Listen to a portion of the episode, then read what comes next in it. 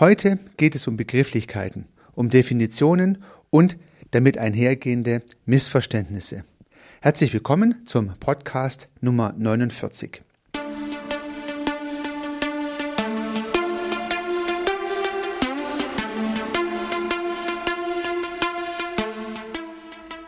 Gedankenblitze. Die schnelle Idee, die überraschende Perspektive für Ihr Business. Lassen Sie sich inspirieren.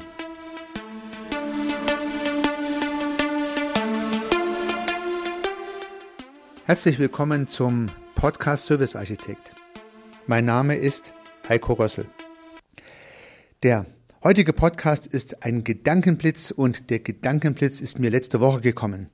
Letzte Woche war ich auf einem Meeting, auf einem Treffen mit befreundeten Unternehmern, Selbstständigen und in der Diskussion dort kam auf, dass viele sich gar nicht als Unternehmer verstehen würden und wir haben über den Begriff des Business gesprochen. Viele der Anwesenden haben gesagt, das, was ich mache, ist eigentlich kein Business, kein Geschäft, sondern ja, was auch immer, ja.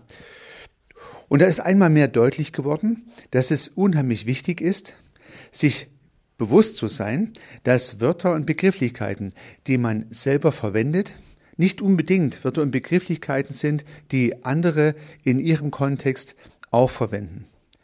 Also es gibt natürlich relativ klare Wörter wie Baum, Stuhl und Auto, wo dann doch die meisten Menschen gleiche Dinge darin sehen.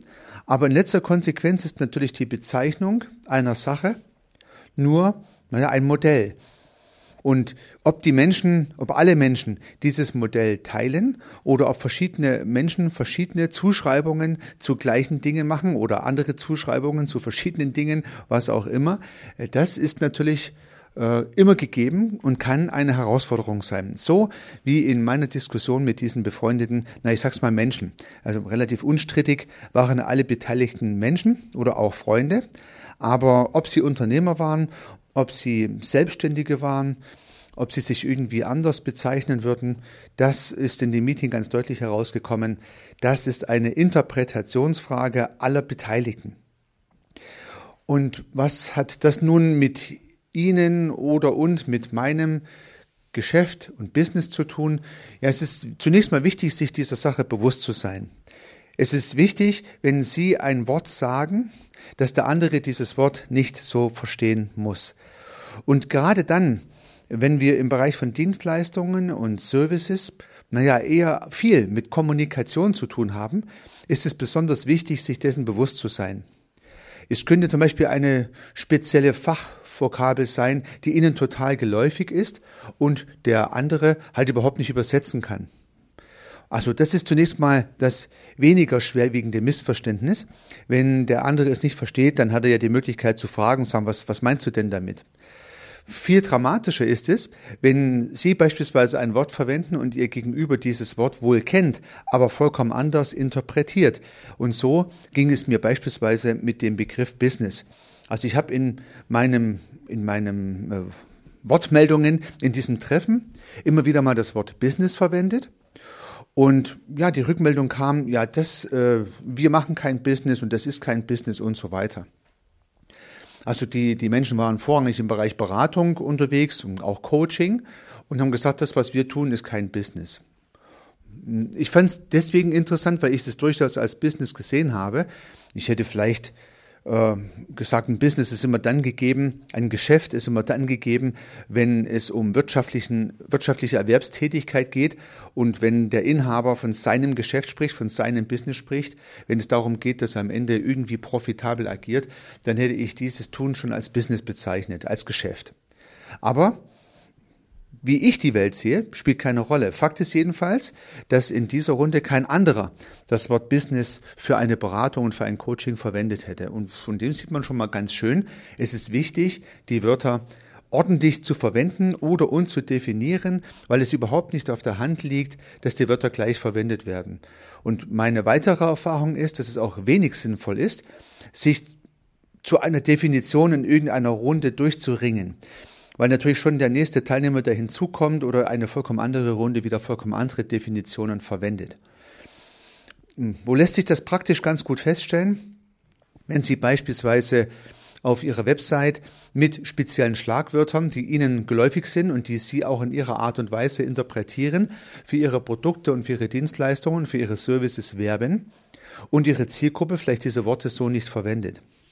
Und aus meiner Perspektive noch etwas dramatischer ist es, wenn die Wörter nicht einheitlich verwendet werden. Also ein Teil ihrer Zielgruppe sagt so dazu, ein anderer Teil sagt so dazu. Und auch hier sind natürlich gerade wieder Dienstleistungen, also tendenziell weiche Produkte im Ergebnis des Tuns, anfälliger für Missverständnisse, als wenn ich jetzt Stühle produziere, Autos produziere oder ja, Filzstifte produziere. Da ist es relativ klar.